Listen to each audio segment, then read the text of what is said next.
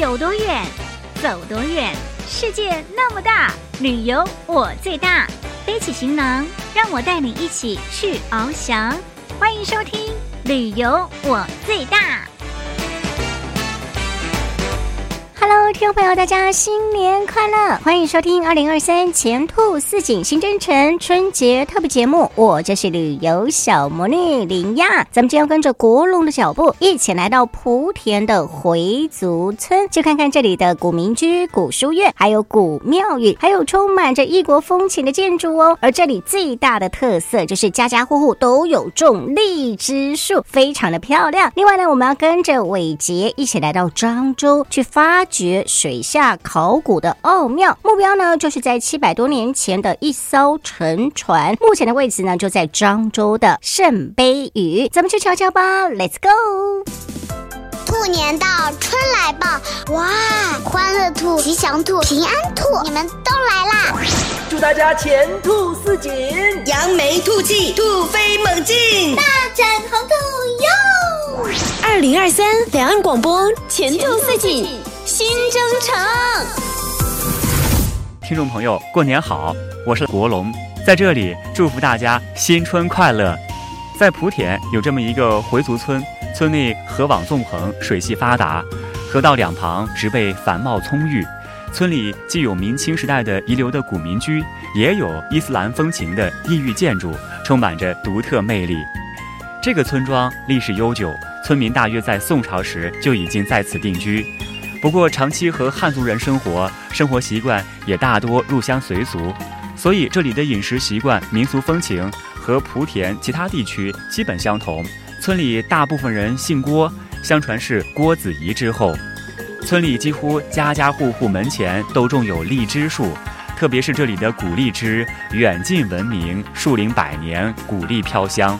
一排排古荔枝树沿河岸生长，树影倒映水中。和拱桥、驳船构成了一幅水乡美丽的风景画。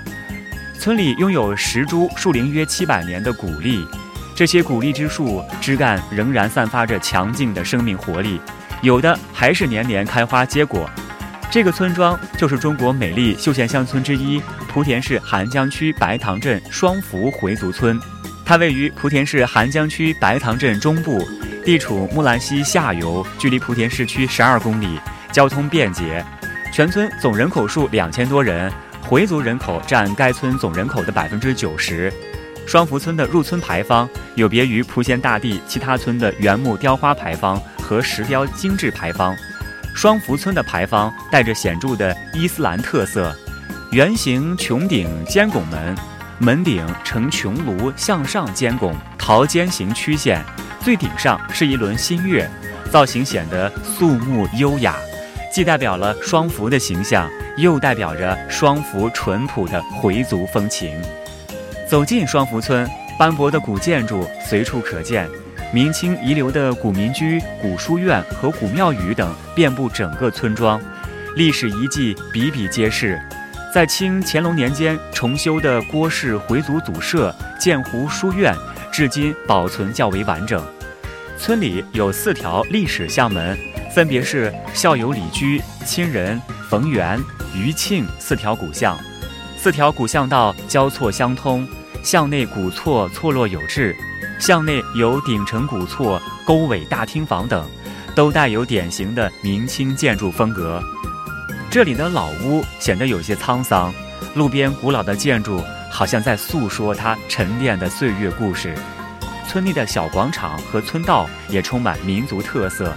许多房屋依湖而建，门前花草遍地，与湖景相映成趣，登高俯视，俨然一派江南古镇的悠远宁静，美不胜收。元宵节是双福村一年中的重头节庆，每年从农历正月初八一直延续到正月二十。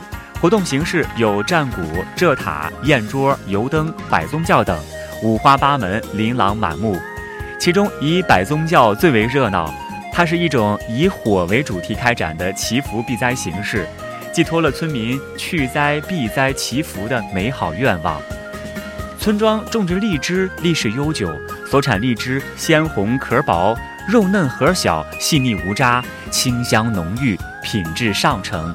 相传清代乾隆年间曾作为贡品。现在村庄每年举办荔枝文化节，以荔枝为载体，开展荔枝品尝、采摘、农产品展销等丰富多彩的活动。斑驳的阳光，幽静的小巷，在湖边三三两两欢聚而坐的老人小孩，还有追逐打闹的小动物，一点儿一点儿拼凑成双湖村最幽静的时光，最幸福的画面。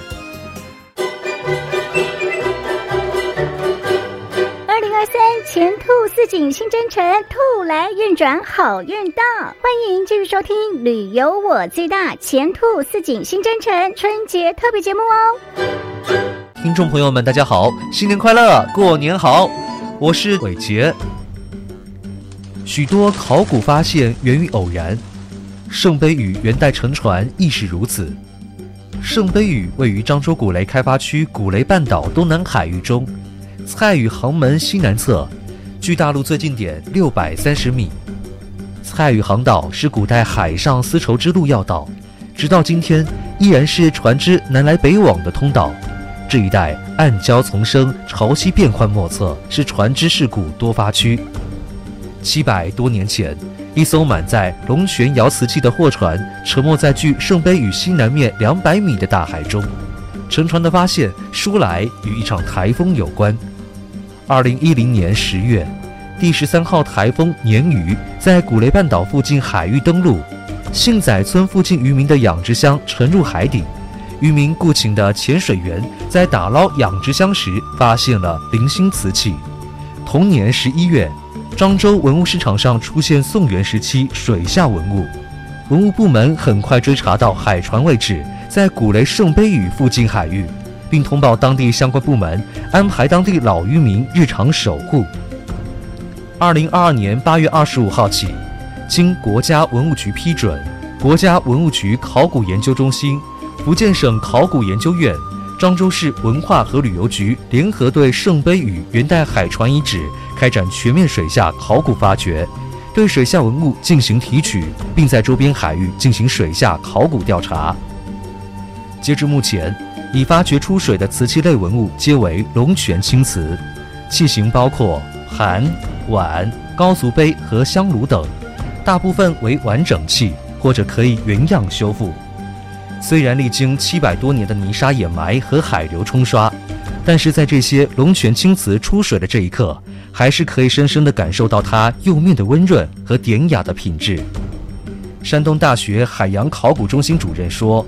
你看这些瓷器啊，实际上都是我们海洋陶瓷产产品里面的主流器型，香炉、高脚杯、碗、碟，它一个共同的特点，都是当时的生产流水线上下来的产品，适应了大规模生产的这个特色。所以你看这些瓷器，规格一致的，大小一致的，纹样都是一致的，釉色也很土。这些碗可以一个一个套起来的。也便于在运输的过程中相互套装在一块儿。对于三十米深的水来说，无论晴天还是阴天，水下都是一样黝黑，需要专门的照明设备来确保能见度。水下考古不仅要考虑天气，还需要考虑海况、潮汐以及洋流等因素。等到海水平潮期时才能下水。圣杯屿元代海船水下考古发掘队员黄泽鹏说。一般情况下，我们水下考古把平潮期定义在水流流速在五十厘米每秒以内，超过了五十厘米每秒，水流流速太大，就不适合我们进行潜水作业，危险性会大大增加。而且这个平潮期时间比较短，这就要求我们水下作业一定要争分夺秒。考古队员肩负八十斤重的气瓶，从船边以跨越或背滚两种方式入水，从入水到出水每次大概三十五分钟。入水两分钟，出水一般需要八分钟，这就意味着在海底实际有效工作时间仅有二十多分钟。这些瓷器诉说着圣杯与元代海船遗址的时代印记，也折射出当时海上丝绸之路的繁盛程度。水下考古让这些遗落在海底的颗颗明珠重现光芒，也证实了漳州曾是海上丝绸之路的一个重要节点。Nice to meet you，祝大家新年快乐！